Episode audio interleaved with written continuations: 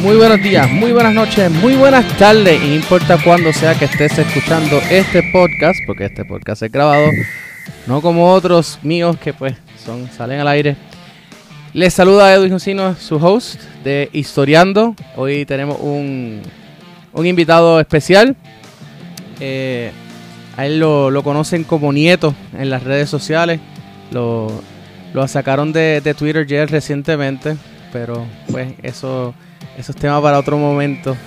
Eh, comentarista de asuntos de geopolítica amateur, como quiere que lo, lo llamamos. Eh, él me acaba de decir su nombre es real, pero eh, yo soy de esas personas que se le olvidan los nombres de las personas así bien rápido y tengo que, tengo que decirlos varias veces y ver, ver una foto de la persona varias veces para ponerle un, poner la cara con, con, la, con el nombre, así que me perdonan, lo, me estoy disculpando públicamente si de aquí adelante me vuelve a pasar esto. Pero nada, con, con, les quiero presentar a Nieto. Nieto, eh, darle un saludo ahí a la audiencia antes de, de comenzar con, con el Gracias, Edwin. Gracias, saludos a todos los, a todos los pues, que escuchas.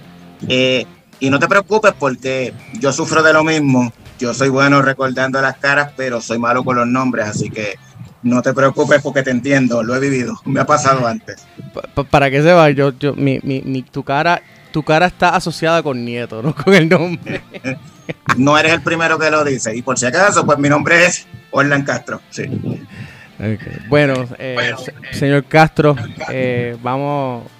Yo le, le, invité a este, a este episodio especial de Historiando. Usualmente los historiadores, pues, eh, técnicamente, pues no, no, no, no, nos, no, no, no nos gusta hablar de los pasados 20 años, porque no se considera historia, se considera más como que, pues, current events. Pero yo creo que ya estamos entrando a un, a un, momento en donde ya estos eventos que vamos a estar discutiendo en el día de hoy, sí ya están empezando a ser considerados historia. Eh, y sí, eh, sus repercusiones um, han afectado no solamente a los Estados Unidos, sino que también ha afectado a Puerto Rico y el Caribe en, en, en general. Um, no solamente por de una manera directa, sino también de una manera indirecta y, la, y las decisiones geopolíticas que tomó los Estados Unidos posterior al 11 de septiembre del 2001 eh, para todos aquellos millennials y generación X que estaban vivos en aquel momento. Eh, se van a acordar siempre del momento donde estaban cuando se enteraron del ataque um, a las Torres Gemelas en la ciudad de Nueva York y vamos a estar entonces discutiendo y dialogando un poco sobre ese tema y cómo eso afectó pues, Puerto Rico y el un poco más también eh, en general el mundo eh, cómo se formó cómo ha forjado el mundo que en el que vivimos hoy en día eh, yo estaba viendo un documental ayer um, y al final de este documental que está en Netflix está muy bueno si lo quieren ver eh, en, el, en, el, show notes les puedo dejar el nombre del, del, documental para que lo vean en, en Netflix. Eh, decían que hay tres fechas de suma importancia en la historia de los Estados Unidos. Eh, y yo pues, aunque ellos no las mencionan, pues yo en mi mente dije, pues, eso es sencillo. El 4 de julio de 1776. El 7 de diciembre de 1941 y el 11 de septiembre del 2001.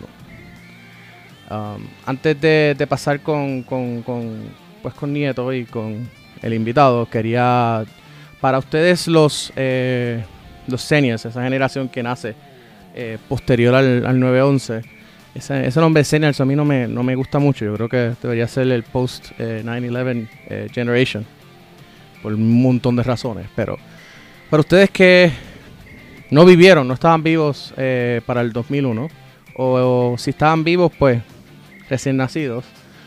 Um, cuatro aviones, eh, dos aviones de uh, la, la, aerolínea American Airlines y dos, um, y dos aviones de la aerolínea United Airlines, todos con destino hacia diferentes ciudades en California, saliendo tanto de Boston como de Dulles y de Newark eh, fueron usados como misiles, como unas armas eh, de destrucción masiva contra dos ciudades. La primera, Nueva York, la segunda, Washington, D.C.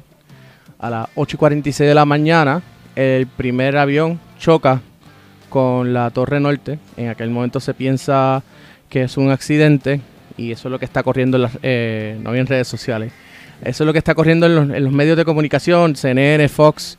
Eh, o menos a esa misma hora se le notifica al presidente Bush que hay un, que hay un choque y que se entendía que había sido un Cessna. Pero ya para las 9 y 3 de la mañana hay un segundo choque, eh, esta vez con el vuelo United Airlines 175. El primero que choca es el American Airlines 11. El United Airlines 175 choca a las 9 y 3 de la mañana con la Torre Sur.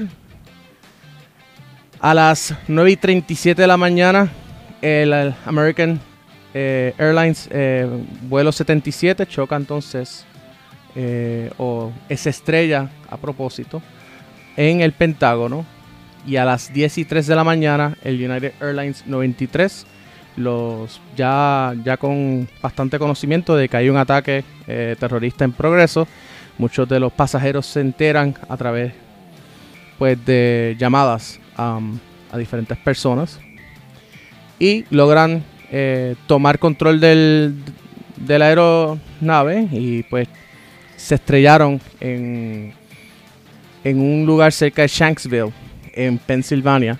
Se cree, según las investigaciones eh, posteriores, que este avión, eh, el United 93, se estaba buscando para caer en lo que era el Capitolio de los Estados Unidos. Estos estos ataques van a tener una, unas repercusiones internacionales vastas, eh, no solamente a corto plazo, eso y de inmediato hay una unión nacional que entre, entre demócratas y republicanos que no se ha vuelto a ver una unión entre de propósito entre republicanos y demócratas desde esa fecha. Eh, se lanza entonces la guerra de Afganistán eh, con el propósito de eh, tumbar al talibán, porque se entendía que el talibán estaba, el, gobierno del talibán, eh, aquellos locos que acaban de, tomar Kabul hace unos, unas semanas atrás, pues esos locos estaban en el poder y estaban apoyando y dándole espacio y recursos a, a quien entonces era el líder de la organización terrorista Al Qaeda, eh, que será Osama Bin Laden.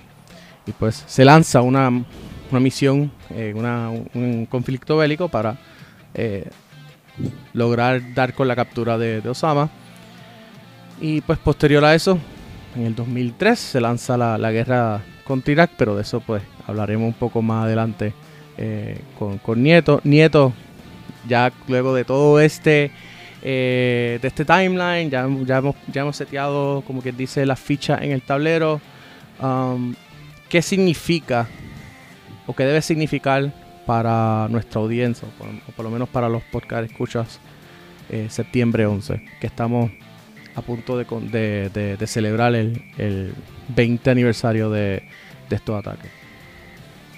Bueno, para, para mi generación, y cuando digo mi generación, eh, yo no soy millennial, así que, o sea, yo dentro de todo soy, soy Gen Xer, yo no sé, en 1978, este, aunque no lo parezca, pero la realidad para nuestra generación, eh, el 911 marcó, o sea, trastocó completamente.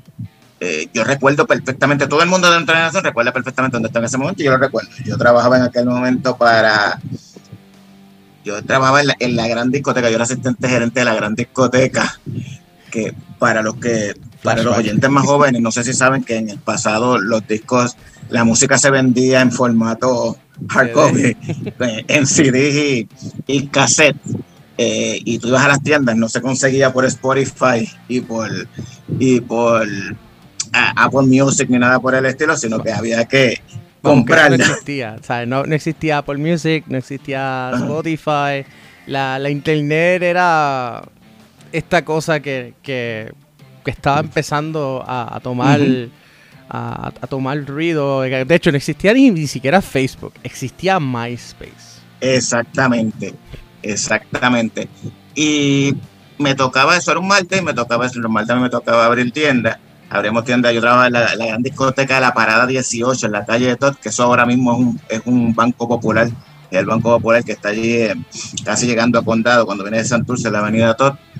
Eh, y me tocaba abrir tienda, yo siempre llegaba, yo siempre llegaba temprano, aunque abríamos a las 9, yo siempre llegaba bastante antes, entonces nosotros tenemos un televisor allí. Y una de las primeras cosas que tan pronto llegamos, una de las primeras cosas que hacía cuando tú abrías tienda, además de poner música lo que sea, siempre prendías el televisor y prendiendo el televisor, ahí es que me doy cuenta de que empiezan las noticias de que hubo un, impacto y primeramente uno no podía entender, uno no entendía muy bien lo que estaba pasando, o sea, yo veía las noticias y no es hasta que, como, como mencionaste, hasta que se eh, llega la noticia del segundo impacto, del, de la segunda, del segundo avión que impacta la, la otra torre, que ahí es como que llegan a la conclusión de que es un ataque terrorista. Y la realidad es que yo recuerdo que ese día, después de que las noticias, las, noticias siguieron, yo no me vine a enterar mucho de los demás detalles del vuelo del Pentágono hasta más en la tarde, porque, como tú mencionas, en aquella época no había internet, no teníamos internet en el teléfono, no era como que podíamos estar chequeando el teléfono constantemente. Si tú no estabas conectado a la, televisión o a las noticias o a la radio, eh, pues no ibas a estar al tanto de todas esas noticias, de todos esos detalles. Y no es hasta la noche como que yo vine, como dice uno, a caer en cuenta de lo que estaba sucediendo. Y ya en la noche ya las cosas habían escalado bastante. Ya se habla, yo creo que ese mismo día ya se estaba, ya empezaban las noticias, empezaron a, dar los rumores de que esto había sido un grupo terrorista llamado Al Qaeda, que era la primera vez que escuchaba ese nombre, eh, y de que por las posibles acciones de que esto iba a, disparar una guerra. Y realmente para la mayoría de las personas en, mi generación, el 9-11 sí marcó, es un evento grande, probablemente es el, evento más grande que hayan vivido que, o que recuerden, el evento histórico que marcó su generación. Eh, y yo creo que incluso hasta para los millennials, porque aunque los millennials se supone que empezaron, eh, se supone que nacieron entre el 83 y 84, dependiendo más o menos hay diferentes etapas, así que como que ya tenían 14, 15, estaban en la high, muchos de ellos, así, Yo o terminando la high o en la escuela. Así que tienen que recordar también los eventos, si estaban en la escuela tienen que recordarlo igual. De, de hecho, yo soy millennial, um, yo soy de la, tengo 31 para 32 ahora, yo nací en el 89. Eh, Pero estabas como en elemental. No, no, no, no, no, yo estaba en intermedia. De hecho, sé que, sé que estaba en intermedia porque me acuerdo en aquel momento, eh, los de intermedia en la escuela que yo me gradué usábamos eh, polos verdes. Y yo me acuerdo que tenía una polo verde. Y me acuerdo como nada, como si fuese ayer, eh, a eso de las 9 de la mañana. Eh, estábamos en el break de la mañana. En aquel momento era como a las 9 y media que hacían el break. Este, y empiezan a convocar a toda la escuela salir de, de los salones y nos llamaron al gym. Y a mí me estuvo bien raro porque eso no pasa, o sea, no, no ocurría, eso no, no era algo que ocurriera que en el break de 15, de, digamos que de media, 15, media hora, eh, hacen un, un, impromptu assembly. Usualmente cuando van a hacer una asamblea, pues te lo dicen, mira, hasta tal hora, pues van a, en vez de ir a, su salón, pues van a ir al, al gimnasio, van a ir a esto o si van para la capilla, pues en vez de ir a la capilla van para el gimnasio, lo que sea. Pues de nada, nos, Algo totalmente fuera de lo común. Sí, era, era algo como que todo el mundo no entendía qué era lo que estaba pasando. Y, y para colmo de colmo, quien lo viene a, contar era el que era en aquel momento el presidente de la Junta de Síndicos de la escuela.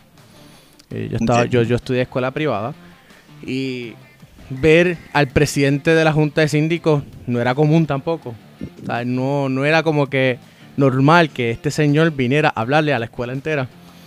Y ahí que nos hablan de que no, de que de que un, un, un accidente, ni siquiera un ataque. un accidente en, la, en, Nueva York eh, de, un avión que chocó contra las Torres Gemelas. Sabemos que muchos de ustedes eh, pues vienen de los Estados Unidos.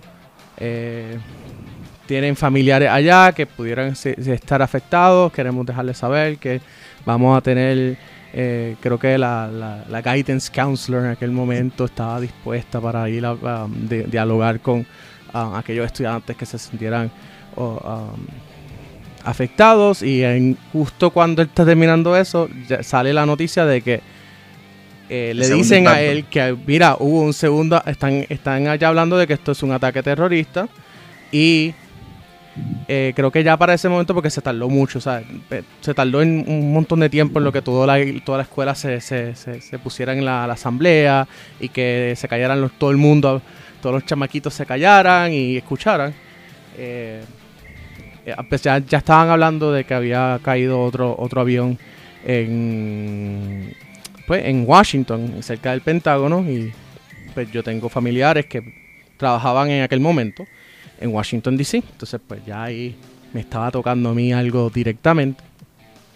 Y eh, algo, que, algo que estaba ocurriendo que yo no sabía, eh, mi padre que había sido, um, que es retirado ya de, de, una de las agencias federales eh, que está aquí en Puerto Rico, um, él estaba en un joint operation en la frontera entre Texas en Texas, entre obviamente Estados Unidos y México. Se suponía que fueran a la, eh, cruzaran la frontera eh, ese día. No sé para qué era, no me acuerdo los detalles. Eh, y justo cuando empiezan a ocurrir los, ataques, que empiezan, que identifican que es un ataque terrorista, el gobierno federal automáticamente cerró las fronteras de Estados Unidos y mandó todos los vuelos a, todos los vuelos comerciales a que aterrizaran. se imaginan el caos que había y a la misma vez cancelaron todas las operaciones de las diferentes agencias que estaban en el field. Um, y pues esa caravana de, carros que iban hacia la, hacia, el, hacia la frontera, pues nunca llegó. me acuerdo que mi, mi, padre me contó que inmediatamente hicieron un viraje en U en el mismo medio de la, del expreso y se, y se regresaron al, al, hotel a esperar informaciones porque nadie sabía lo que estaba ocurriendo en en, efecto, hasta que llegaron al, hotel y empezaron a ver las noticias. Um, so, por lo menos esa es la experiencia mía de cuando yo me de, mi experiencia eh, con el septiembre 11. Y bueno, eh, hubo un antes y un después eh, de septiembre 11. me acuerdo como un sueño ya, de verdad hablar de lo. empezaron a hablar de la Alianza del Norte. Y la primera vez que uno empezaba, si acaso, a, escuchar de este país allá en el mismo medio al, norte de Irán y, al, este o al oeste de, Pakistán, que, que era Afganistán y que no hacía ni 20 años que había, que había sido atacado por la Unión Soviética, que ya no existía. Y eh, tú sabes, literalmente eso era un, es, un, lugar donde hay muchas montañas y un montón de, de cabras. ¿Sabes? Que, era como que a quién le importa Afganistán. Um, y pues, um, los bombardeos en Afganistán y, la Alianza del Norte y, todo esto. Um, pero más allá de la guerra, porque sí, eh, yo creo que uno de, una de las cosas que más afecta a Puerto Rico, particularmente, ya echándonos para acá, a lo local, sí, eh, muchos de nuestros soldados, hay muchos veteranos de la guerra de Afganistán que, pueden estar por ahí y pueden decir su, contar su historia, pero más allá de eso, eh, hubieron unos cambios eh, dramáticos, ¿no? de casi, casi de, de, la noche a la mañana. viajar era un poco más complicado, ya no ya no simplemente era pasar la maleta por, el, por la máquina de rayos X, sino que ahora había un protocolo que, eh, believe it or not, antes tú puedes llegar una hora antes de un vuelo y, estabas en media hora ya en el gate.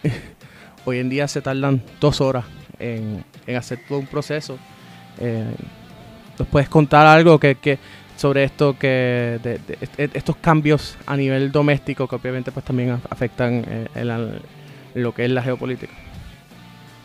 como, como comentábamos antes de, entrar a la grabación, o sea, eh, hay muchas personas, hay muchos jóvenes que no, no, nunca tuvieron la experiencia ni conocieron la experiencia que era viajar en los 90, eh, antes del 9-11, eh, que donde como mencionaste, o sea, tú puedes llegar una hora antes, era mucho más sencillo, simplemente pasabas por el, por eh, si iba por, agricultura, pasaba en la, el, equipaje por agricultura, pasabas por unos rayos X, pero seguías pasando, o sea, no habían estos checkpoints, estas revisiones, como no existía TSA.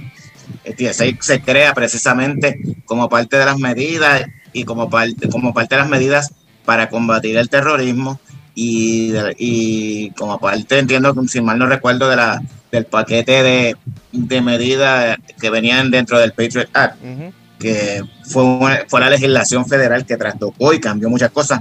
Nefasta esa legislación. Eh, limitó muchos derechos eh, y todavía eso se, todavía eso se, debate si, si, si, si realmente para tener seguridad tienes que ceder parte eh, de tu libertad o de tus derechos. Y todo eso es un debate, es un debate que, que es una conversación larga que hay que tener y es filosófica, más allá, más allá de política. Pero sí, hubo unos cambios, o sea, significativos. Eh, básicamente, como te dice, en los, en los años posteriores, esos años posteriores al, 2000, al 2001, o sea, casi tú te tenías que, que, desnudar para poder montarte en el avión, quitarte los zapatos, ya eso se ha minimizado, pero ahora es más random, ahora de vez en cuando. No, lo que, pasa, eh, lo, que pasa es que no sé si no sé si te has dado cuenta, pero en vez de que te, te hacen desnudarte, ahora tú pasas por una máquina que tú te paras y que casi está espoteado y la, máquina te da como que una vuelta y eso es porque ellos, es una máquina de rayos X que te tiran. Sí, la tecnología ya no te tienes que desnudar, ya ahora ellos con, la máquina de radio X saben, sabes si te están metiendo algo, es más, si tienes algo dentro de la barriga y está haciendo una mula, ellos lo saben. Exacto. Y todo esto vino a consecuencia de eso. O sea, y, incluso allá de, más allá de, de, estas medidas de seguridad, y la realidad es que los años posteriores, en esos años posteriores, al, 2001, eh, tú montarte en un avión, y todavía yo creo que hay mucha gente que todavía tiene esa percepción de que te montabas en un avión y si, y si veías a una persona no tenías ni siquiera que ser musulmana, porque o sea, tú podías ver a, un hindú y si no sabías identificar, tenías miedo si lo veías montado en el avión. Mucha gente, mucha gente todavía tiene esa percepción errónea, eh, porque en esos años, no sé si tú recuerdas, o sea, la islamofobia se, se, se, extendió por todo, o sea, básicamente donde quiera que tú, donde hasta en los medios era algo común eh, eh, generalizar. Hasta los medios noticiosos generalizaban referente al Islam. Y ah. yo siempre trato de, cuando por lo menos en mi podcast, trato de hacer una distinción entre lo que es el Islam y el Islam radical, eh, porque son dos cosas bien distintas y mucha gente no lo entiende. A, tal punto que, por ejemplo, yo estaba no voy a mentir, estaba viendo el, me quedé viendo el, aquel documental eh, para refrescarme y, ver todas estas diferentes historias que ocurrieron en aquellos momentos. Y me acuerdo, me acuerdo de dos cosas. La, primera de que aquello, aquello que decía eh, Donald Trump de que habían eh, no, judíos árabes en Nueva Jersey celebrando la, la caída de las Torres Gemelas que eso sabe, sabe que eso es falso, eso nunca ocurrió, pero Donald Trump salió con esa, con, con, esa teoría de conspiración. Y una cosa muy interesante que, que yo empecé a ver es que el, yo creo que el génesis o el nacimiento de esta derecha ultranacionalista que se ha gestionado no solamente en Estados Unidos, sino en Puerto Rico, porque ya los republicanos de aquí de Puerto Rico, no sé si se han, eh, estado dando cuenta que se han radicalizado hacia la derecha de una manera que, yo nunca lo había visto. Eh, de hecho, yo dejé de ser yo dejé de ser republicano en el 2016 gracias a Donald Trump. Eh, ahora soy libertario y aún así no estoy a, esa, esa, radicalización como he visto con, algunos compañeros conservadores de la derecha puertorriqueña. El génesis es eh, septiembre 11, ¿no? El, los años después, eh, una de las primeras, yo digo que la, el, lugar de nacimiento de, este, de estos grupos es la ciudad de Nueva York, particularmente con las protestas contra, ah, no sé si te acuerdas que querían montar un, una, una mezquita eh, un centro islámico cerca de, el, de, lo que se llama el Ground Zero. el, Ground Zero, sí. El Ground Zero. Y allí, allí tú veías, las imágenes cuando tú las ves, tú te das cuenta, pero mira, estas son las mismas gente que, que hoy en día están apoyando a Trump. Son, son los, los, los, los xenofóbicos, los que están, en, ¿sabes? Los que son ultranacionalistas. Eh, allí, Lo que en un momento se llamó alt-right y ya no es alt-right, sino que es la derecha pura. es la derecha, sí. Ya no, ya no, es la, la, derecha alternativa, es la derecha. Alternativa, sí. es, realmente es el movimiento nacionalista de, los Estados Unidos. Por eso es que eh, cuando se habla de nacionalismo, el nacionalismo es eh, xenofóbico en, su génesis, en su, en su material. Yo personalmente creo que hay una diferencia entre lo que es nacionalismo y patriotismo. Eso eh, se, puede, se puede filosofar más porque el patriotismo es un amor eh, a la patria, pero no excluye, versus el nacionalismo sí excluye. Y yo concurro contigo en, ese aspecto. Yo siempre digo que en Puerto Rico es el único lugar donde, donde el nacionalismo se asocia por mucho por la izquierda, porque en cualquier otro lugar que tú vayas del mundo, a Europa, y habla de nacionalismo y el nacionalismo está relacionado completamente con la extrema derecha. Con el fascismo particularmente. Más, vete a Alemania si tú vas a Alemania y hablas de nacionalismo, te, te, están, ya, ya te, eres, eres nazi, eres, eres seguidor de, de Hitler y te has leído Mein Kampf. Exactamente. y, en, y ahora mismo en Europa la mayoría, en los países, los gobiernos que tienen más problemas con la Unión Europea, que como serían Polonia o el de... Hungría.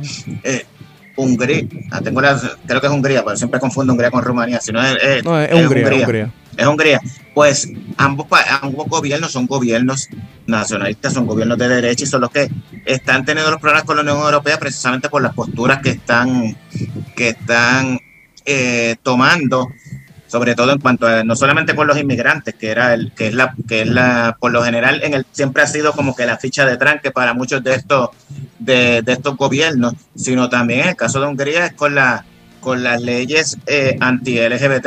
Este, básicamente en Hungría han censurado en los medios de comunicación todo tema que, según como ellos lo definen, que adoctrine a los, a los niños respecto al homosexualismo. Y es básicamente ellos prohibieron que se hablara de homosexualismo en los medios de comunicación. Que, que si te pones a pensar, esas son las mismas palabras. Acabas de decir las mismas palabras que, que tío Putin acaba de decir recientemente, que eh, no es que ellos sean eh, um, eh, homofóbicos, es que ellos no quieren que perviertan, que Putin no quiere que perviertan a los niños rusos. Sí, eh, ese lenguaje no es, no es ajeno a no es ajeno a la madre Rusia. Eh, él, trata de, hacerlo de esa manera más friendly y de desligarse cuando lo quiere usar más, cuando quiere, cuando quiere que sea un poquito más agresivo, pues deja que deja que, se exprese su amigo, el presidente de Chechenia. Exacto. Mira, um, no sé si, no sé si, no sé si te acuerdas, pero aquí en un momento dado Um, aquí la, la, prensa en Puerto Rico empezó a ser bien, fue bien crítica de la guerra en Afganistán e, e, Irak, particularmente la de Irak más que la de Afganistán. Y yo me acuerdo eh, que, que, era como que todos los días o todas las semanas por lo menos, eh, si moría un, un, boricua, iban allá a la casa de, de, de, fulana de tal, en, en, el barrio en Utuado, allá donde, donde era la familia, le ponían una cámara a, la pobre, a la pobre eh, mujer llorando y, y, y, ahí es que también empieza, no sé si, no sé si te acuerdas de este movimiento, pero también es que nace eh, Madres contra la Guerra. Madres contra la Guerra aquí en Puerto Rico. Y era como que en todo de momento en, en la UPR, Madres contra la Guerra estaba en todos lados, hasta en todas las protestas de la UPR estaban Madres contra la Guerra. No sé si, no sé si te acuerdas de Yo recuerdo eh, en aquel momento, no solamente Madres contra la Guerra, sino que, como tú mencionas, eh, dentro de la UPR habían grupos, pues que siempre han existido grupos que están en contra del militarismo, en contra de la ROTC, pero en aquel momento eh, la cosa como que escaló más y como tú mencionas, sobre todo pasó con la guerra de Irak, porque la guerra de Irak desde su, desde su inicio, desde su génesis, la invasión de Irak, ya venía con esta mancha de que primeramente era de que se tenían sospechas de que realmente las razones sean, sean válidas y que existieran eh, las armas de destrucción masiva. Y con el tiempo le dio la razón a los que a los que decían de que a los que cuestionaban todo esto. Y finalmente se comprobó que nunca existieron y que habían otros motivos ulteriores ulteriores. Eh, y por esa esa es una de las principales razones. Con Afganistán no hubo tanto problema aunque por, aunque Afganistán lo que pasó es que originalmente en el 2001 hubo una intervención pero eh, el auge el el gran auge del despliegue de soldados y de fuerzas militares de Estados Unidos a Afganistán no vino en el 2001, vino incluso después de la después de la invasión de Irak, fue ya vino ya vino como para el 2009, 2010 en adelante. Sí, con, cuando la OTAN sí, cuando la OTAN se encarga, toma el control, e incluso antes de incluso antes de, del asesinato de, de la captura asesinato de, de Osama bin Laden. Sí, porque lo que lo que ocurre es que luego de en el 2002 ya sale aquella, aquella, aquellos visuales, eh, no, no, no el 2002, pero eh, ya en el 2002 eh, Bush, eh, Cheney y los, eh, el, National Security Committee. el, el, el Dream Team Neocon. En los Neocons, exacto, los, los, los, famosos halcones de la guerra, o los, o los, o los Neocon Hawks, usan el AUMF la autorización universal de, acción militar que se le otorga a, Bush en, el 2001, posterior al ataque del, del, 11 de septiembre, para hacer este este vínculo, como dices, que no existía, no existió, eso fue jalado por las, por los, cogieron, lo jalaron por, por, por el pelo y olvídate, eso no, no, no era como que ajá, ¿de dónde salió esto?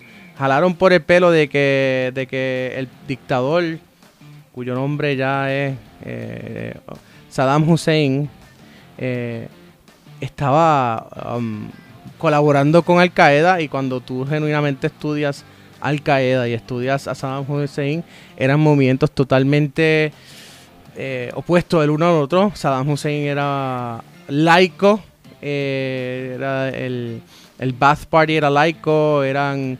Eh, serían, digamos que los. Eh, enemigos de Al Qaeda, porque Al Qaeda es un. Es si acaso uno de los primeros, no el, no, el primero, pero de los primeros movimientos eh, de, del Islam, de, de, estos movimientos islámicos terrorismo que, que, buscan hacer cambios en el mundo a través de lo que es el terrorismo. Y de hecho el terrorismo se puede describir o se puede dar una definición como eh, un grupo o una acción política, eh, un ataque político con el hecho de tratar de crear cambios a través del uso de miedo, a través del, del, uso de, eh, de muertes.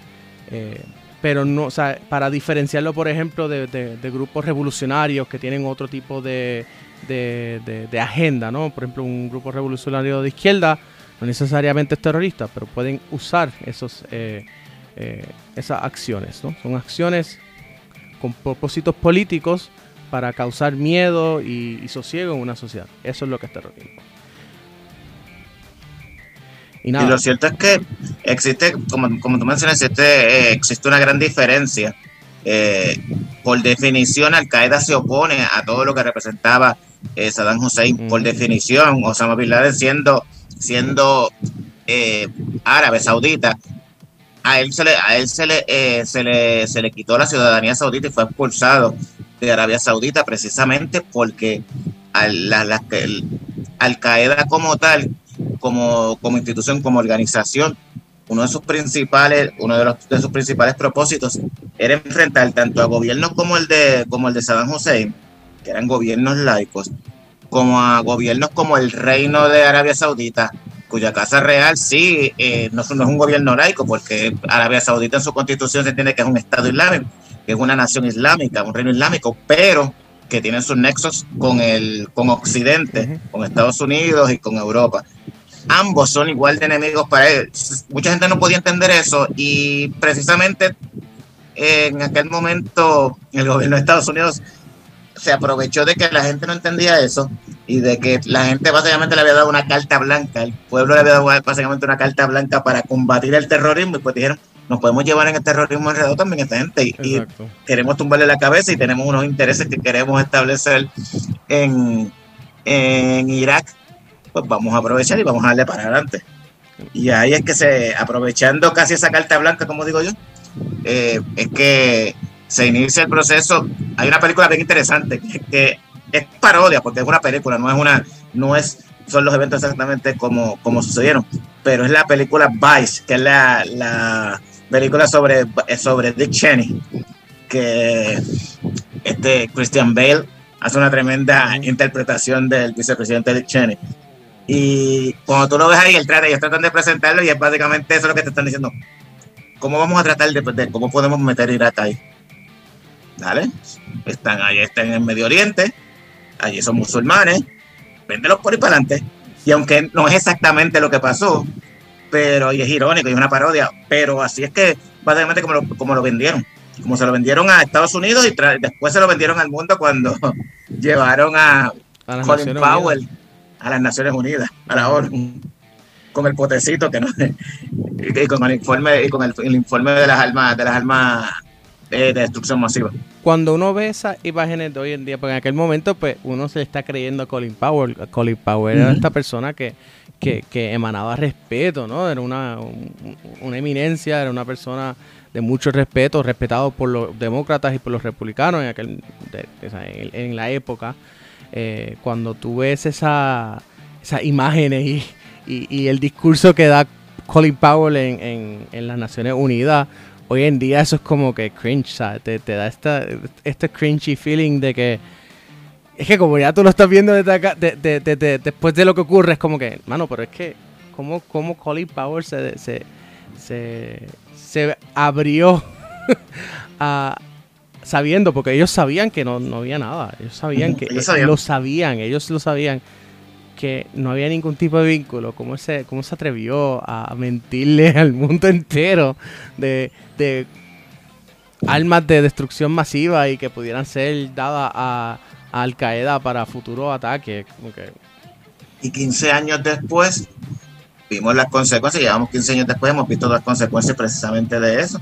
Bueno, solamente la invasión, de ahí es que surge ISIS, eh, el Estado Islámico, precisamente de la desestabilización que se creó con esa invasión y con el acto eliminar el régimen de Saddam Hussein, que para bien o para mal eh, sucedió básicamente lo mismo que sucedió cuando eliminaron a, Gaddafi en, en, Libia, perdón. Eh, desestabilizaste un país, no estabas preparado para poder eh, restablecer, establecer lo que querías establecer, que era un gobierno democrático, una democracia, lo mismo que pasó en Afganistán.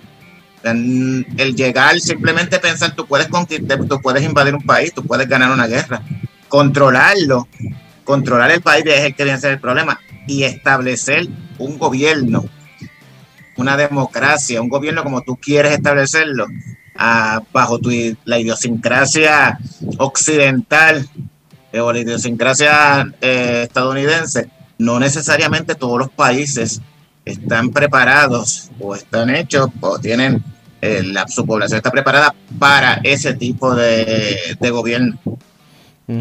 pero pues, yo creo que en Irak fueron un poquito más, digamos que successful, ¿no? Tuvieron un poquito más de éxito en Irak. Yo creo que por el simple y mero hecho de, los recursos económicos que tenía Irak eh, versus Afganistán, ¿no? En Irak pues tú tienes petróleo, tienes manera de, sustentar un, gobierno. En el caso de Afganistán, ya para el 2004 eh, se empieza a hablar de una cleptocracia. O sea, el gobierno de, de, de Hamid Karzai. Eh, es, considerado uno de los gobiernos más corruptos que ha existido eh, en la faz de la tierra. Eh, una cleptocracia donde mantuvieron, básicamente cambiaron a un, a un, a un gobierno autoritario por otro gobierno autoritario. y, habían abusos. O vino Gani y, y, fue lo mismo peor. o sea, no hubo no hubo ningún tipo de cambio eh, sustancial para el pueblo. Entonces, eh, era como, es, lo que decían algunos, lo que dicen algunos eh, expertos en la inteligencia de Estados Unidos, te dicen, mira, el, el talibán se surge porque Estados Unidos se enfocó en Irak le dieron espacio a, que, a que, el talibán recuperara, se recuperara en, en, con, los campesinos. Y para colmo de colmo empiezan a ver al gobierno en Kabul como básicamente los títeres locales de, Estados Unidos. Y cuando tú vienes a ver, tú ves lo último que ha dicho el talibán, ellos quieren la razón por la cual ellos quieren destruir al, gobierno actual de, o que, o que, destruyeron el gobierno actual de, Afganistán, es porque era visto como una extensión del gobierno colonial, lo veían como coloniaje de los Estados Unidos. El punto es que yo difiero un poquito con esa apreciación eso, eh, y recuerdo haber leído, si no me recuerdo, creo que fue un artículo de, del profesor Max Abrams, que él, da, él, él, enseña en la Universidad de Northwestern, él da él toca el tema del terrorismo, es experto en terrorismo, ha escrito varios libros y sobre también sobre el Medio Oriente. Eh, y yo entiendo que él menciona en una ocasión, él menciona en uno de sus, artículos que el talibán, el error que tiene Estados Unidos es que independientemente de que no existiera la guerra en Irak y que hubieran enfocado, se hubieran enfocado en Irak, ellos no, no eran básicamente imposible que ellos pudieran prevalecer en, Afganistán porque Afganistán es imposible de controlar por un solo gobierno. Y no, es por, no tiene que ver ni siquiera por, que esté el talibán ahí, porque mucho antes del talibán, todos hemos escuchado la frase común de que es el cementerio de los imperios, pero que lo hace el cementerio de los imperios es que su geografía, de por sí, comenzamos porque tiene una cordillera que es la del Hindustán que lo parte por la mitad. Y eso evita que, por ejemplo, lo que está en el norte, si tú estás en el norte, puedas tener acceso fácil al sur. Eh, son, Afganistán no es una sola nación, son eh, decenas de etnias. La principal es la Pashtun, pero también están los uzbecos, los tayikos, los turcomenos, todos ellos están ahí y cada uno, de ahí que surge la Alianza del Norte, de diferentes tribus con sus propios señores de la guerra que se unen en contra del talibán. ¿Qué sucede? Cuando, el, cuando Estados Unidos llega en el 2001 y toma control y alegadamente gana la guerra en aquel momento, el problema es que el talibán nunca se fue, el talibán siempre se quedó fuera de Kabul, se quedó en toda la, metido dentro de la misma aldea. O sea, tú sabías que había gente allí mismo, no era que estaban allí como, como militares viviendo, controlando una aldea, sino que la gente que vivía ahí, la misma gente que vivía en muchas de esas aldeas, eran ex miembros del talibán. El talibán siempre estaba ahí, para bien o para mal. A eso tú le sumas que tienes un gobierno completamente corrupto. Yo estaba viendo un reportaje donde se mencionaba, cuando, cuando yo estaba en ahí fue que yo, yo, caí en cuenta de que entendí un poco mejor la, la psicología de, del pueblo de Afganistán porque se hablaba ahí de que los comerciantes tenían que pagarle, pues pagar esta por protección, como dice, al talibán para poder abrir su negocio en algunas ciudades, antes de, la toma de Kabul y todo esto. Pero ¿qué pasa? Que al talibán tú le pagabas una sola vez y ellos te llevaban, te, te dan como una especie de recibo de que ya tú le pagaste a ellos. ¿Sabes quién también te cobraba por esa protección? Los policías. La policía. Y la policía no te la cobraba una vez. La policía venía este mes y venía el próximo mes y venía el próximo mes. O sea que muchas veces ante los ojos del pueblo era como que, ajá, le tengo que pagar a las autoridades, pero también le tengo que pagar al talibán, por lo menos el talibán dentro de todo. Me cobra una vez. Exacto, sí, porque ellos se dejaban llevar por lo que establece el, el Corán. Y el Corán te establece pues que tienes que, no puedes ser usurero y no puedes, tienes que tener cuidado con lo que va, eh, no puedes ser usurero con, con los precios, no puedes ser eh, no es la palabra usurero, es injusto dentro de lo que suena irónico, pero sí, injusto dentro de, dentro de lo que con, cuando vas a prestar dinero, cuando vas a solicitar dinero, cuando vas a ayudar, todo este tipo de cosas, todo este tipo de doctrinas, estas prácticas que se, que se establecen. Ellos por lo menos respetan eso. Pero entonces te encuentras con que las autoridades, con que viene el policía del pueblo o, eh, el ejército regular, viene aquí, también me cobra a mí por lo mismo. Y entonces, ahí el pueblo como que llegó un momento en que dijo, pues, ya da lo mismo porque que me da lo mismo. O sea, esta gente me prohíbe en esto, pero esta gente también me están apretando también por el otro lado del gobierno, que se supone que sean los que me estén ayudando. Y llega un momento en que el pueblo pues que cede, decide, pues yo no puedo bregar más con esto. Además de que el talibán en esta ocasión supo establecer desde el 2014 para acá una serie de un gobierno paralelo en muchas de estas provincias donde ellos brindaban los mismos servicios que se supone que brindara el gobierno bajo las limitaciones que pudieran tener eh, que pueden tener ellos dentro de lo, dentro de sus creencias y de la charí y todo lo demás. Pero ellos establecían un sistema de justicia. Habían negociado estaba viendo un reportaje de, de France 24 la, agencia de, noticias hicieron como un mini documental. Habían cambiado en el sentido de que estaban trayendo, el mismo talibán traía desde, desde Kabul eh, doctoras, mujeres, para que pudieran atender a, la, a las mujeres de las aldeas y de los pueblos. Y la doctora la traía el talibán una vez cada vez, cada dos semanas o una vez al mes para que pudiera atenderlos a ellos. Eh, y en ese sentido, poco a poco era un reportaje, como una especie de documental que tenía que ver de cómo se bregaba en las ciudades, como en las ciudades que estaban bajo el control del talibán desde hace tiempo. Y obviamente no es que la gente estaba feliz, porque no es que la gente estaba feliz, pero es que la gente estaba, digamos, resignada. Era como que, pues esto es lo que hay. Y para que el gobierno me deje abandonado, por lo menos dentro de todo, ellos están aquí estableciendo algún tipo de gobierno algún tipo de estabilidad. Eh, hay una uno de los uno de los generales que estuvo a cargo, creo que fue el, segundo general bajo la OTAN, em, que no el, que fue americano, no el británico, fue como para eso, para el 2010, 2011 eh, por ahí. Él eh, una de las cosas que él escribe en una investigación que hace el, el gobierno federal uno de estos investigadores independientes, es que el gran problema que hubo en Afganistán era que no se tenía una... No, sí tenían estrategias, pero no había una meta clara. No había un propósito claro cuál era el endgame. Ese, era ese fue el principal problema de la milicia. Entonces, cuando tú analizas y haces una comparación entre Afganistán e, y Vietnam, es lo mismo. No había un endgame. Era sí, entraste, invadiste, pero ahora estás tratando de defender un gobierno que te ha costado, que se ha fututeado 33 mil millones de dólares. Imagínate si en Puerto Rico se hubiesen fututeado 33 mil millones de dólares. y nos pusieron nos pusieron una, una, una junta de control fiscal por por par de por par de mil de millones Imagínense los 33 mil millones de dólares que se sabe que se fututearon, que se robaron, que se desaparecieron, que no se sabe dónde están, más todos los otros miles de millones de dólares que se pusieron a hacer cosas que no que ni, que ni, razones tenían. Eh, y eh, los soldados no sabían para los, soldados no sabían para qué estaban allá al final no sabían por qué estaban peleando o sea, no, no había una, una razón para estar allí no, la realidad es que no. Y el problema, es que ese, problema que mencionas ahí, si tú ves, en estos días estaba viendo, viendo nuevamente la temporada final, season final de, la serie Homeland. Y salió hace un año. Eh, el season final salió hace más, fue 2019 o 2020, si no me equivoco, no me acuerdo, creo que fue 2019. El punto es que esa temporada, ese show prácticamente es profético respecto a cómo fue la caída de Afganistán.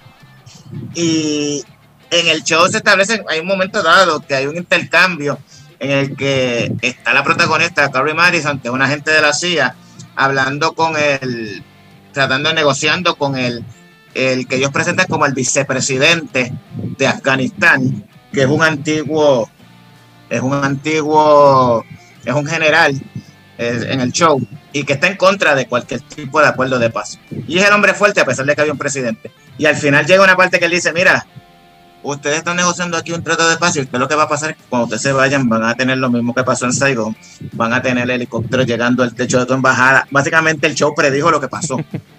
Gente corriendo en las calles, los talibanes matando a todos los que cooperaron con ustedes, lo predice. Pero cuando tú ves el show, el show también te explica una parte. O sea, pues, ese mismo, ese mismo vicepresidente lo estaban tratando de, la CIA lo estaba tratando de extorsionar porque descubrieron que él había desviado dinero haciendo, creando eh, divisiones de, del ejército fantasmas, precisamente para recibir los fondos. Y eso es la verdad. El ejército de Afganistán, mucha gente se pregunta por qué perdieron tan fácilmente, y es que la mayoría del ejército, el ejército no es la realidad del número de, efectivos que te decían los, libros, o sea, cuando tú venías a ver en la práctica, ellos tenían miles, decenas de miles de soldados fantasmas que cobraban un sueldo sin ser, sin estar ahí, sin contar los que estaban mal, mal entrenados, que no estaban bien entrenados. Entonces el problema es que también se te iba el dinero, que tú comprabas piezas, equipos, lo, para ponerte un ejemplo, los Night Vision Googles que utilizan, que utilizaban los soldados, eso era uno de los artículos que más se tenía que, se, enviaba a Afganistán porque se perdían. No era que se perdían, los soldados afganos los vendían para dejarte en eBay o en lo que sea, en el mercado negro. Y lo perdían y pues tenían que pedir otro, le daban otro. Ahora estamos viendo las imágenes de los, de la, del talibán utilizando el equipo de, de, los Estados Unidos, el equipo que dejaron los Estados Unidos. Yo, que no lo dejó los Estados Unidos, porque es, erróneo decir que lo dejó los Estados Unidos. Ese equipo, por lo general, es del ejército afgano. Eh, y ellos lo tomaron cuando tomaron las bases del ejército afgano, que lo abandonaron. Pero como yo, le, como yo comentaba en Twitter, dije, por lo menos tú sabes que al soldado del talibán que tiene esos Night Vision Googles, si los pierde o si los vende, le cortan un dedo. Por lo menos. Y él, por eso es que tú lo ves que hasta de día, tú ves que hasta en, operativos de día tienen los Night Vision Google encima, aunque, el operativo sea de, sea de día. Precisamente porque tienen que cuidarlos, porque si no los cuidan, el castigo que van a recibir mm. es fuerte. Pero con el ejército afgano no pasaba eso. El problema, ese es uno de los problemas donde se perdió tantos, tantos, tantos millones y tantos billones de dólares una de las cosas que, por ejemplo, si ustedes quieren saber dónde está el verdadero ejército afgano, solamente tiene que buscar dónde está la, resistencia, el Frente de Resistencia Nacional, que está al norte de Kabul. Todos los efectivos eh, genuinos del ejército, todos se reunieron allí. Todos están allí. Valle de Panjshir. En el Valle de Panjshir. Allí es que están. Eh, allí es que está el ejército. que está a punto de caer en estos próximos días, pero... Bueno, eh, ellos dicen que no, que todavía ellos están en control, pero eso, eso ya son, son... Por ahí salieron unas noticias de que el talibán lo había conquistado, que ellos dicen que no. Y... Sí, el talibán exagerado realmente, no han tomado todo, pero puede ser que sea, no van a tomar toda la región, pero quizás no lleguen a, entrar al valle porque es un poquito más peligroso más problemático y sin apoyo aéreo es un poco, es casi imposible tomarlo. Pero la realidad es que ellos solo, la Alianza del Norte, la Resistencia, eh, necesitan, necesitarían apoyo eh, externo y ahora mismo ningún país, este, ningún país, no, estamos hablando ni de Estados Unidos ni de Europa, ni tampoco ni, ni Rusia, ni, ni, China, ni ningún otro país está interesado en apoyarlos por el momento, por lo menos abiertamente no lo han expresado. Eh, y ahí que se está viendo un poquito las deficiencias, ya veremos. Sí. Pero bueno, vamos a, vamos a, cambiarlo más para, vamos a regresar al Caribe y, y al geopolítico acá en general. Um, ¿Cómo tú crees que la, la, política internacional de los Estados Unidos cambió de cara al Caribe, de cara a Centroamérica, eh, de cara a lo que es, pues sí, la cuenca del Caribe se incluye pues Venezuela, Colombia, etcétera. ¿Cómo todo, cómo cambia ese, ese approach de los Estados Unidos hacia su patio, como quien dice, luego del, luego de, de los ataques de septiembre 11? Bueno, principalmente, eso lo, donde más lo, vas a, se va a ver reflejado es en, la inmigración. Eh, y desde el gobierno de, George Bush, que era un gobierno republicano, posterior al 9-11, como estamos hablando, de la misma manera en que se en que se las medidas de seguridad en los aeropuertos, en las fronteras, se vieron eh, no es, todo, no, no es mejorada, sino si básicamente se vieron incrementadas, porque cambió de la noche a la mañana lo que era antes la seguridad en los puertos versus lo que, lo que, lo que vino a ser y lo que estamos viviendo ahora mismo. De la misma manera, se, Estados Unidos se puso mucho más, tomó, tomó un, un approach, una, una, una, posición mucho más, eh, digamos, restrictiva respecto a la inmigración y la inmigración legal y la inmigración ilegal. Y eso tiene como consecuencia eh, Latinoamérica. Porque. Y eso es un reflejo de lo que se vivía en la sociedad, porque tú vivías de la misma manera que mencionamos que vino cierta, cierto discrimen, cierto prejuicio hacia, hacia todo lo que todo lo que fuera se viera como se viera aunque no lo fuera eh, y como islámico o del Medio Oriente de la misma manera poco a poco como tú mencionaste más adelante ah, como tú mencionaste ahorita eso se expandió a todo lo que tuviera como digo yo piel oscura piel brown incluyendo los latinos eh, y de ahí, como tú mencionas, que de ahí surgió el origen de, la extrema derecha que vemos hoy día, sí. Y esa extrema derecha hoy día no se enfoca tanto en los musulmanes ni en, ni en la gente del Medio Oriente, pero se enfocan ahora más en los, en los latinos. Que eso también es una... eso, por ejemplo, también se puede decir que septiembre 11 es el génesis de lo que es Trump, ¿no? la creación de Trump, la llegada de Trump al, a, la, a, la, presidencia de los Estados Unidos, el génesis es eh, el 11 de septiembre del 2001. Eh, y ese cambio de, del Islam hacia lo que es el, el, latino en los Estados Unidos, pues viene a través de Trump. Porque Trump es el que se. Luego, luego que baja por, por las escalinatas de Trump Tower. Que qué pena que no fue. Eh, que, que, no se cayó Trump Tower en el, en septiembre 11, que fueron las, las gemelas, pero eh, es un chiste, es un chiste negro, no me tienen que mentir a matar, ni nada por el, ni nada por el estilo en, las redes sociales, pero a nivel. este, luego de que Trump baja por las escalinatas de Trump Tower, um, y dice es que empieza a decir su famoso discurso de, lo, de, que los mexicanos son violadores, son bad hombres, ah, son bad hombres, son asesinos. Eh, ahí que de ahí que entonces cambia ese switch a, todo lo que es antilatino, o sea, o, lo, o mejor dicho, lo amalgama, o lo, le echa gasolina al fuego, algo que ya venía. Validó, validó lo que, lo que, lo que, lo que era, lo que se comentaba, se decía eh, por debajo del radar, que tú, no se atrevían mucha gente a expresarlo públicamente. A leer ese tipo de comentarios, que eso fue que lo validó y eso, eh, como se dice en español en coverage, este, sí, básicamente le dio, le, dio a, sus seguidores el valor, la, la, validación para, para ellos seguir, para expresarlo abiertamente y comportarse abiertamente racista. El racismo siempre ha existido.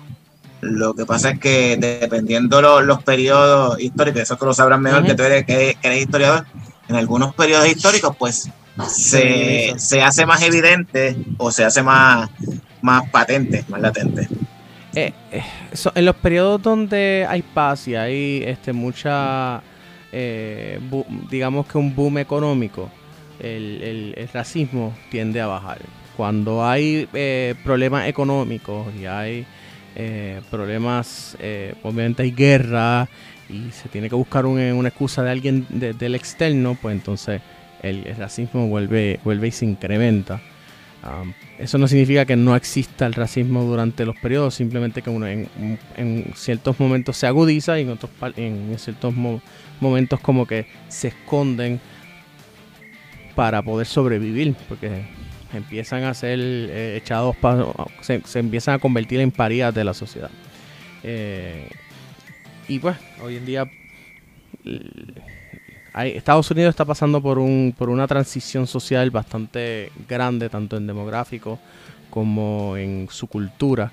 Y lo estamos viendo, o sea, eso es lo que, eso es lo que se está viendo, ese, ese, esa, como dije, el 2001 fue la última vez que los eh, demócratas y los republicanos unánimemente estaban de acuerdo en la misma cosa, en la guerra contra, contra Afganistán. Después de ahí se han ido eh, polarizando a tal punto. Y la polarización ha sido cada vez más.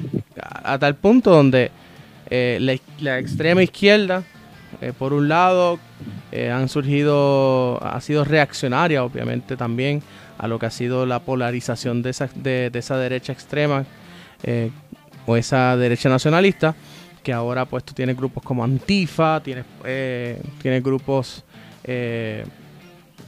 que aunque no los quieran llamar, son pues, recurren a esas tácticas de terrorismo, de vandalismo, eh, que no aportan um, a, su, a, su, a, su, a su movimiento político. Eh, y lo que hace es que también hacen que la, derecha pues reaccione a lo que a, la reacción de la izquierda y pues es un ciclo vicioso donde todo el mundo reacciona a, a las acciones del otro. Y pues no hay un lugar de consenso ni un lugar eh, de centro. El único consenso que había era que nadie quería a, Trump en la presidencia. Eh, pero de ahí en adelante, pues todavía existe esa, esa división eh, profunda y yo creo que pues a la misma vez eso ha afectado a Puerto Rico. nada más tienes que ver el surgimiento de, los nuevos partidos políticos como Movimiento Victoria Ciudadana, Proyecto Dignidad, un resurgimiento eh, de, del independentismo también, ¿no? Eh, eh, del PIB. En las últimas elecciones, por primera vez pasan del 10%. llevaban casi 20, casi 30 años que no, que no lograban hacer eso. Y así sucesivamente estás viendo estos movimientos que son reacciones a la sociedad que se empieza a desarrollar posterior al, 11 de septiembre. Y eso mismo, pues, eventualmente, pues Puerto Rico con sus vínculos, con el vínculo que tiene con Estados Unidos, pues no iba a estar ajeno a, eso. Y máxime cuando eh, poco a poco la conciencia de, los Estados Unidos ha empezado a incorporar poco a poco más hasta a Puerto Rico en lo que es el mainstream de los Estados Unidos. Sí, de acuerdo, de acuerdo completamente. Eh, es evidente, o sea, hemos visto de la misma manera en que Estados Unidos se ha polarizado eh, y los extremos se han fortalecido, tanto la extrema izquierda como la extrema derecha. Aquí lo vemos más en, una en un fraccionamiento, o sea, ya aquí no existen dos partidos sólidos como existían como existieron por décadas, sino que todo se ha fraccionado en diferentes eh, grupos más pequeños, en tribus más pequeñas. Yo creo que va a estar eh, va a ser un poquito interesante esa, la elección del 2024. Eh, no sé cómo va, no sé en qué, cuál va a ser el, el resultado final. Eh, estoy buscando una palabra en particular, pero bueno. Si, vamos a hablar de, cuál va a ser el destino, esa es la palabra, el destino del Partido Popular, eh, particularmente porque el Partido Popular es una es una criatura o un basta, un o digamos que sí, una criatura de lo que fue el mundo posguerra de la Segunda Guerra Mundial. Eh, obviamente pues el Partido Nuevo Progresista es posterior a eso, ya es más es de la posmodernidad y y pues el, ese partido pues ideológico. y, eh, el partido ideológico es que el, movimiento estadista pues está dividido en eh, todos los estadistas están de acuerdo que quieren ser estado pero pues cuando viene a ver de, cuestiones de, public policy local pues se dividen en, diferentes. Tú tienes estadistas en el partido Proyecto de Dignidad tienes estadistas en el movimiento Victoria Ciudadana believe it or not hay estadistas en el partido eh, popular so Ah, no, te, lo creo, claro que te lo creo. así que solamente tienes que ver el resultado del plebiscito versus el resultado de la gobernación y ya tú tienes unidad de que hay, hay muchos más estadistas fuera del Partido Nuevo Progresista que dentro del, que dentro del mismo. Pero eh, las preguntas claves o la esencia del Partido Nuevo Progresista todavía le falta, yo digo, que como una década más para que empiece a, a decaer versus el Partido Popular donde tú estás viendo de que ideológicamente lo único que los mantiene unidos es eh, el rechazo de la estadía. No hay un plan de proyecto, un proyecto histórico, no, no hay nada que, puedan ofrecerle a, Puerto Rico, más allá de pues vamos a estar en contra de esto o en contra de aquello, sino de a favor de algo en particular, porque el movimiento de izquierda también está dividido, o sea, no es no es, como que toda la izquierda está en el Partido Popular, como por ejemplo en Estados Unidos, que está todo el, toda la izquierda está unida bajo, bajo la sombría del Partido Demócrata y toda la derecha y sus diferentes ideologías están bajo los republicanos. yo creo que eh, el 2024 para mí es, ese momento donde eh, veremos veremos a ver si el Partido Popular pues eh, se mantiene como la la segunda fuerza política de, Puerto Rico, si Movimiento Victoria Ciudadana, o si el mismo Partido Independentista, pues surge como, como ese segundo puesto. Yo creo que va a ser más eh, Victoria Ciudadana que, el mismo PIB. Básicamente que en eso, en eso tenemos más o menos una, una visión que concuerda. Concordamos en ese punto. Y, conste que yo no, tengo que ser bien honesto, yo no, no, no, no me paso escuchando eh, podcast de otras personas. Eh, sí leo las interacciones en Twitter, interactuamos en Twitter, pero no es como que no tengo tiempo. Yo quisiera tener tiempo para escuchar todos los días podcasts de todo el mundo y escucho podcasts de vez en cuando y eso, así que no es como que estoy, no, es que te estoy leyendo la mente, simplemente estoy... No, y la realidad es que yo, en mi podcast yo casi nunca hablo de, de Puerto Rico. Eh, es rara la vez que toco ese tema, porque de por sí hay muchos podcasts ya que tocan el tema, prefiero mantenerme, mantenerme en el nicho que me que es la geopolítica por, internacional. Ejemplo, por ejemplo, vamos a volver a, la geopolítica, porque aunque ya estamos terminando, eh, estamos más o mm. menos terminando, quiero, quiero también tocar este, este tema. ¿Cómo crees que las relaciones, de la manera en que Estados Unidos se relaciona con, por ejemplo, Venezuela, con, por ejemplo, Cuba, con, por ejemplo, Nicaragua, con, esa izquierda eh, americana, ¿cómo tú crees que el eh, pues, septiembre 11 afecta cómo es que se empiezan a relacionar con estos eh, países eh, pues, en, su, esfera de, influencia principal. Yo tendría que decir que todo depende de cuál fue el gobierno que, que esto, la administración realmente, porque tú puedes, vas a notar siempre una diferencia entre el trato que pudo haberle dado, que dio Bush, el trato que le dio Obama y el trato que le dio Trump va a haber una diferencia eh, eh, notable. Eh, pasando desde el punto desde que bajo Obama las relaciones con Cuba llegaron a su mejor punto desde, desde las relaciones de Estados Unidos con Cuba llegaron al mejor punto o el punto más de mayor digamos empatía o de mayor colaboración, por llamarlo de alguna manera, versus lo que pasó después cuando llegó Trump al, poder, dándole el, el, reversazo que dio a todo este tipo de, medidas que habían sido aprobadas de manera, de manera ejecutiva, porque el bloqueo, el, cada vez que se habla del embargo y del bloqueo, eso no se puede eliminar a menos que tú lo pases a través del Congreso, porque es una ley. Tú lo más que puede hacer un, lo que más que puede hacer un, un, presidente que tenga la, que tenga esa disposición, que tenga esa filosofía, pues es es flexibilizar ciertas políticas, de ciertas políticas a través de órdenes ejecutivas. Eh, pero tú puedes notar una diferencia entre el trato que le da Estados Unidos, que, dio la administración Trump, versus el que dio la administración de Obama, versus el que dio la administración de, Bush bajo Bush. El principal enfoque, eh, no hubo tanta, no hubo tanta, digamos, eh, controversia, tanto el, trato no fue tan adversativo como está con hacia, hacia América Latina desde mi punto de vista, eh, hacia Cuba o hacia Venezuela. En ese momento Chávez sí estaba en su estaba como quien dice en su pick, pero a pesar de todo, Bush eh, mantenía su enfoque, la administración Bush mantuvo su enfoque eh, en Medio Oriente y la realidad era que cuando tú tenías dos frentes abiertos como el que tenés en Afganistán y, y, e Irak, eh, no debía, no era muy prudente, digamos, este, complicar tu política, tu política exterior, aunque fuera aquí en tu patio.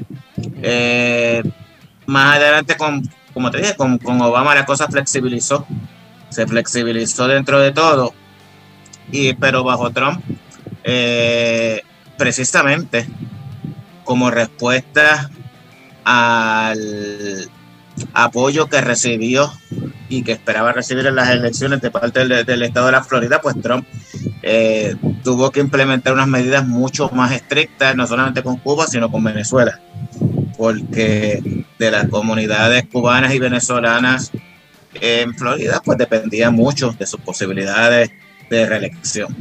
Y en parte a eso es que se refleja mucho eso, aunque hasta cierto punto, porque, eh, como digo yo siempre, mono sabe el palo que trepa, y Trump, a pesar de todas las situaciones, los consejos que tenía de parte de John Bolton, en el caso de Venezuela, era haber hecho una, era haber invadido, haber tomado, haber tomado una acción militar y finalmente no la tomó, a pesar de que John Bolton era su asesor de seguridad nacional y en ese sentido uno de sus consejeros de seguridad nacional y las intenciones, lo que él quería era precisamente, las recomendaciones siempre fueron de que se tomaran acciones más, eh, no, más violentas, sino una acción militar, punto. Eh, así que dentro de todo, sí, Trump presentó unas medidas y tomó unas ciertas medidas, pero hasta cierto punto. O sea, por, el, por más que la gente se le pueda, si hay algo que se le puede criticar a Donald Trump, eh, mil, cosas, pero si hay algo que no se le puede criticar o que se le tiene que, de cierta manera dar un punto es que él no era un presidente beligerante, no era un neoconservador, eh, por lo tanto tomó malas decisiones en muchos sentidos, sí.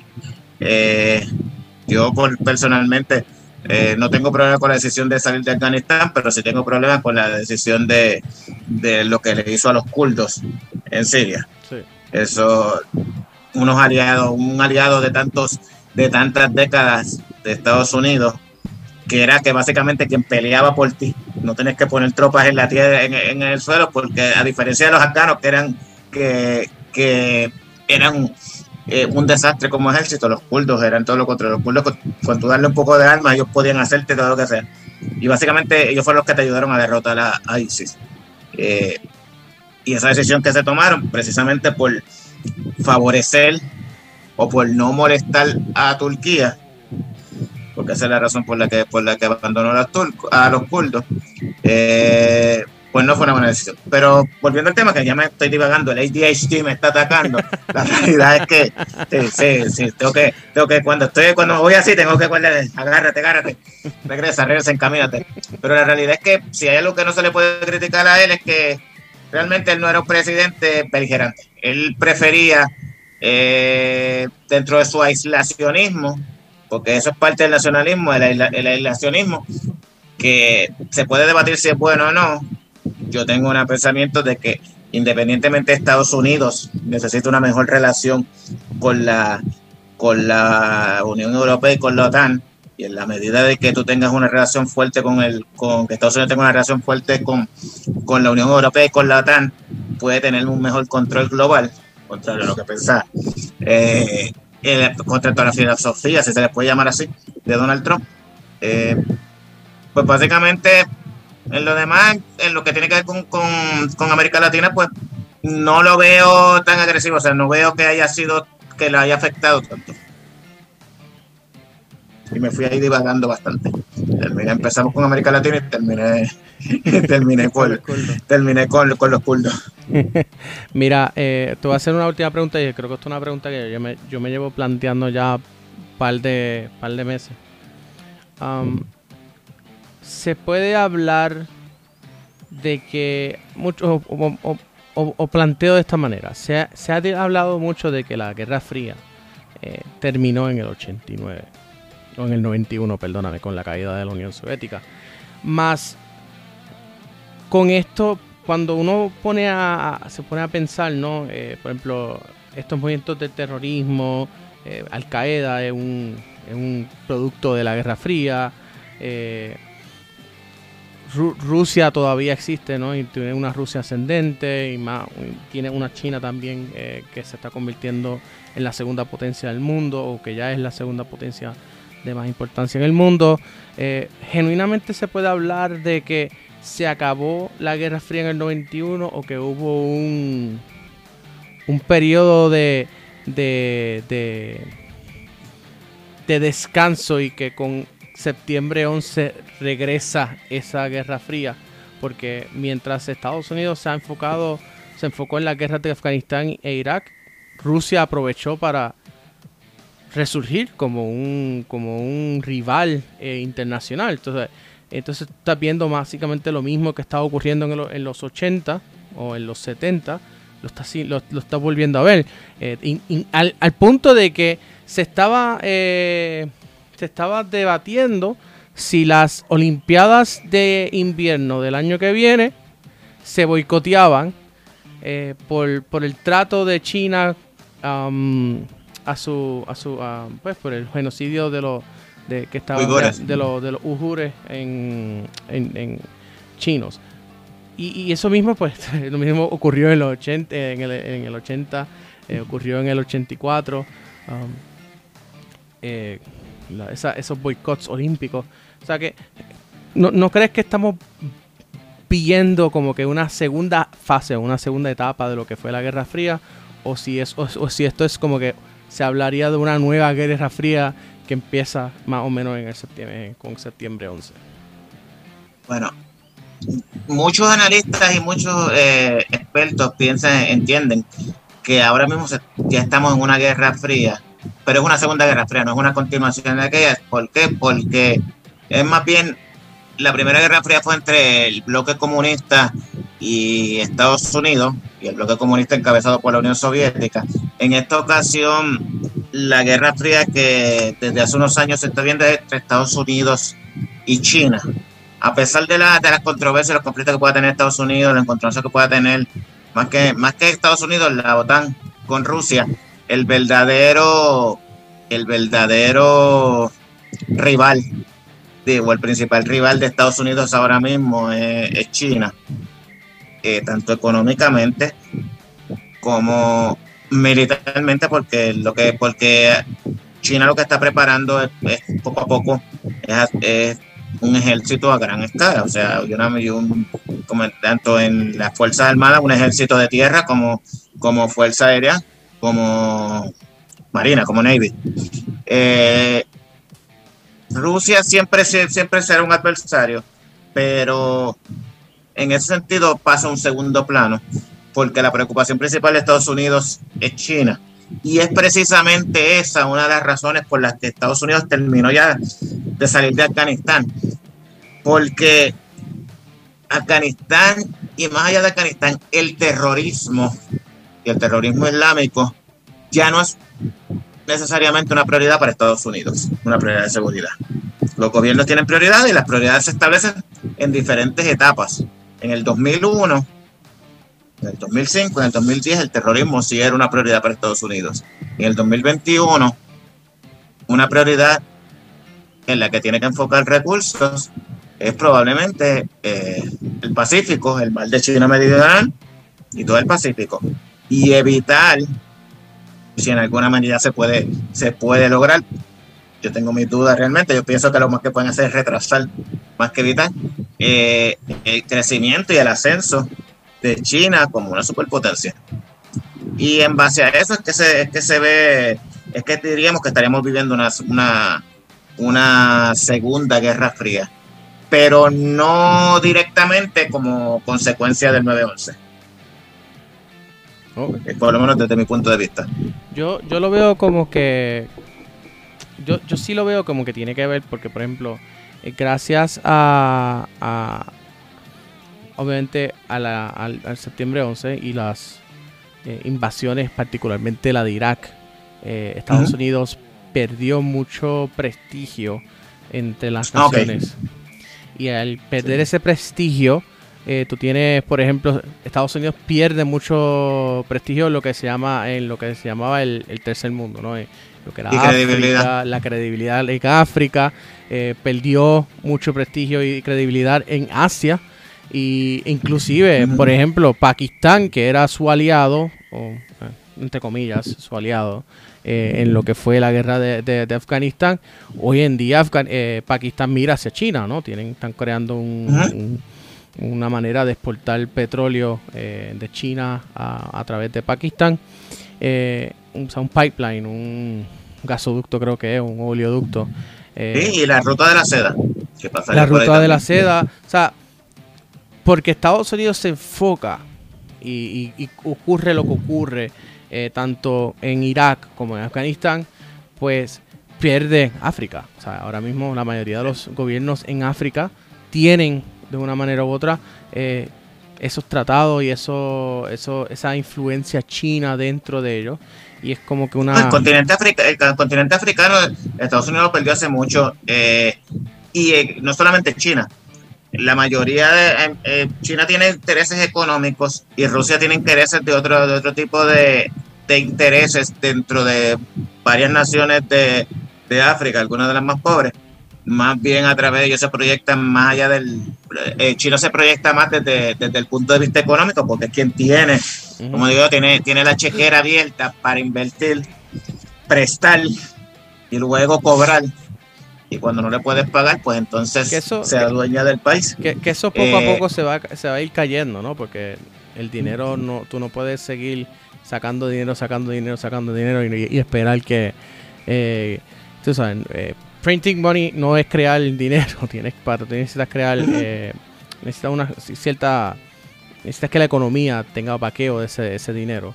Y la economía china pues ha bajado un poco la intensidad recientemente particularmente con esto del coronavirus y de, y, de, y, al punto de que hay unos hay puertos ahora mismo en China que habían estado eh, que se habían cerrado por lo del, por, cuestiones de covid y todo esto. Um, so que poco a poco China como que también no es que no se ha, habido, no se ha visto afectada por, la, por, la, por estos problemas económicos mundiales. Pero eh, sí ha, ha, tenido mucha influencia de soft power. Eh, ha, pagado eh, en, Centroamérica también se han metido los chinos a meter dinero y han construido estadios de fútbol y, y estadios aquí y estadios allá, inclusive hasta el mismo Caribe. O sea que hay una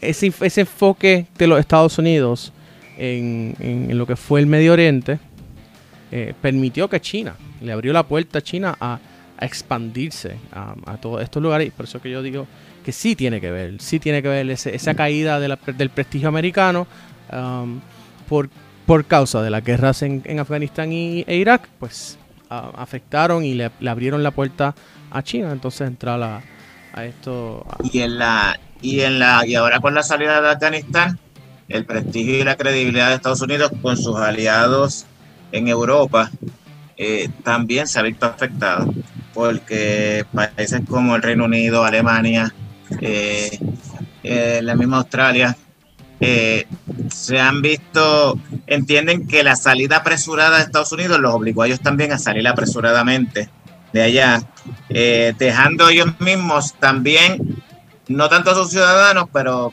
muchos de estos países tenían intenciones de sacar también a los colaboradores, a los aliados afganos que habían, que habían, la gente que había colaborado, que habían servido como intérpretes, perdón, como intérpretes o que de alguna manera habían colaborado con ellos. Y esta salida apresurada que no fue planificada, el error principal de Estados Unidos aquí no fue salir de Afganistán, fue la forma en que salió de Afganistán. De acuerdo. Y tú sabes que la salida en ningún momento fue planificada, cuando en un momento dado ellos tienen hace una, cuando se fueron de ahí todavía les quedaban, les quedaban cientos de, de americanos en territorio afgano el 30 de agosto. Entonces, el 31 de agosto tuvieron que, tuvieron que admitirlo y dijeron que no los habían dejado arrollados, sino que tarde o temprano lo iban a sacar. O sea que en ese sentido, toda esta salida atropellada les ha afectado a ellos porque muchos de estos, de estos aliados pues dicen, mira, esto no fue planificado así. O sea, la próxima vez que tú trates de venir a meternos a nosotros en una, vamos a en una aventura, en una de esas aventuras tuyas, lo vamos a pensar dos veces porque mira cómo terminamos aquí saliendo de aquí. De acuerdo. Y, ¿sí? también, y, también le afectó, le, afectó también no solamente con, los aliados eh, europeos, también le afecta en, en Taiwán. O sea, ahora lo primero que hizo China fue decirle a Taiwán, mira, Mira, de la misma manera que ellos no, no, no, defendieron a sus aliados en Afganistán, no, usted, no, usted no lo van a defender. Y la, la defensa de Estados Unidos de, Taiwán eh, se basa en que China le crea el bluff. Que exactamente. que China le crea que van a, a, o sea, que China piense los titubees los van a defender, no los van a defender. Y ya, y desde hace, y desde hace unos años hay, una, hay un movimiento dentro del Partido Comunista Chino, hay una facción que entiende que si ellos hacen alguna movida en Taiwán, Estados Unidos no va a responder. Y pues ahí va. va a responder de la manera, eh, de manera directa. Y, y no es que lo entienda completamente toda la no te puedo decir si Xi Jinping piensa así, pero dentro del Partido Comunista Chino sí existe una facción que cree eso. Y la realidad es que no es 100% seguro que, que, habría una respuesta directamente de Estados Unidos en esa manera. La ley que la ley federal que establece las relaciones con Taiwán sí tiene un lenguaje, pero el lenguaje es ambiguo, es una ambigüedad. Es ambiguo. Es una, le dicen la eh, strategic ambiguity, la, ambigüedad Exactamente. Es un lenguaje ambiguo que no necesariamente que, se presta para que si deciden al final no les conviene entrar en un conflicto armado, pues puedan ampararse en eso. Pero, pero ah, eh, literalmente en esa misma semana que China empezó a, a, trolear a, Taiwán con eso, salieron, el día después salió un comunicado de la, Casa Blanca afirmando el compromiso de la administración Biden eh, de defender a Taiwán. Pero es de la administración Biden, no del gobierno federal. Así que volvemos a lo de la ambigüedad estratégica.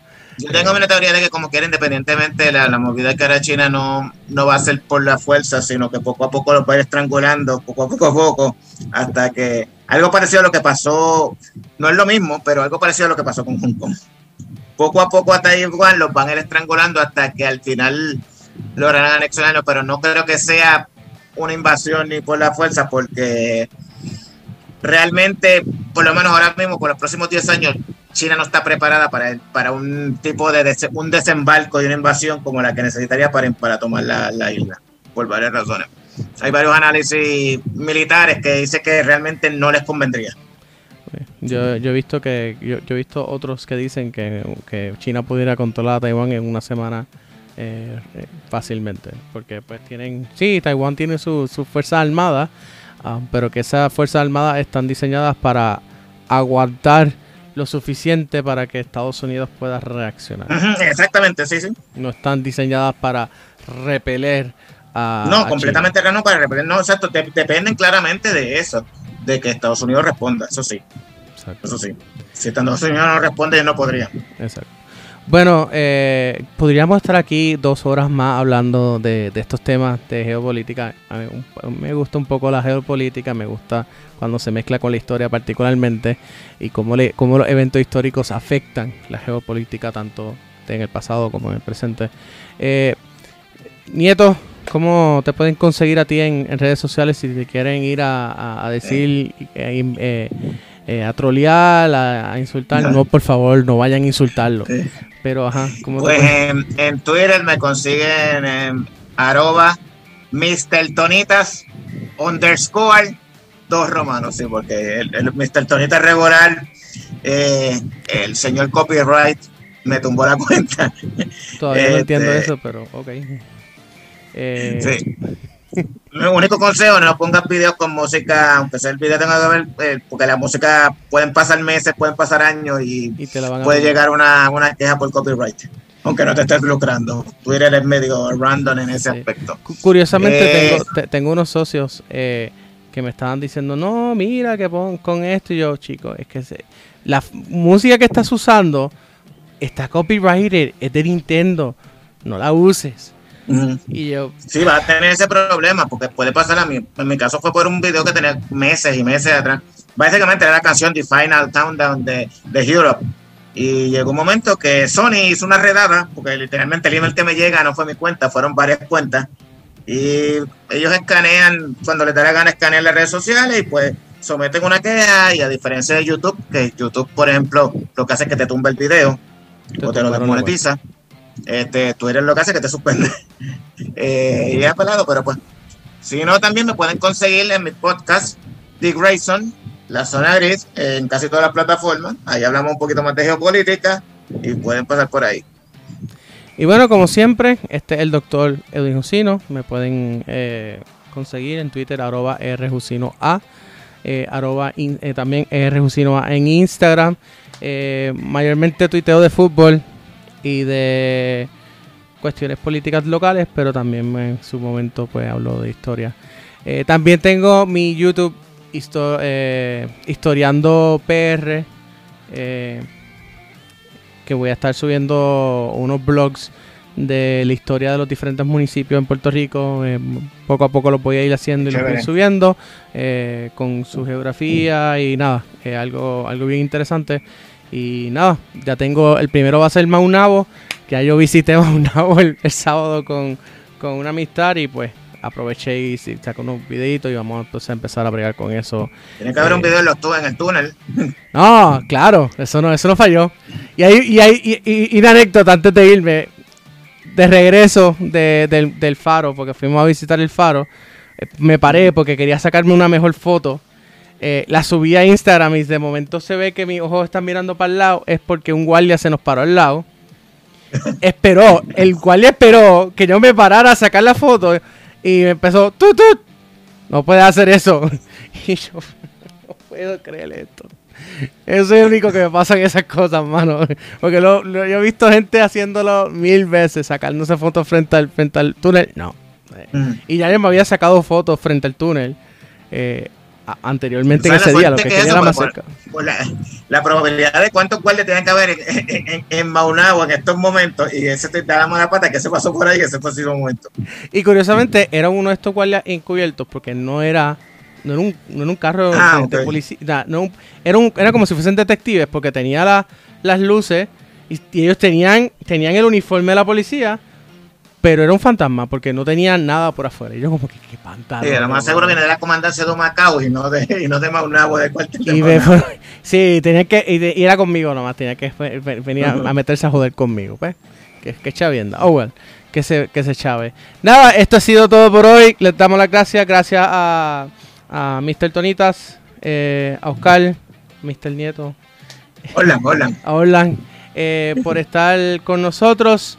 Y nada, nos vemos hasta la próxima.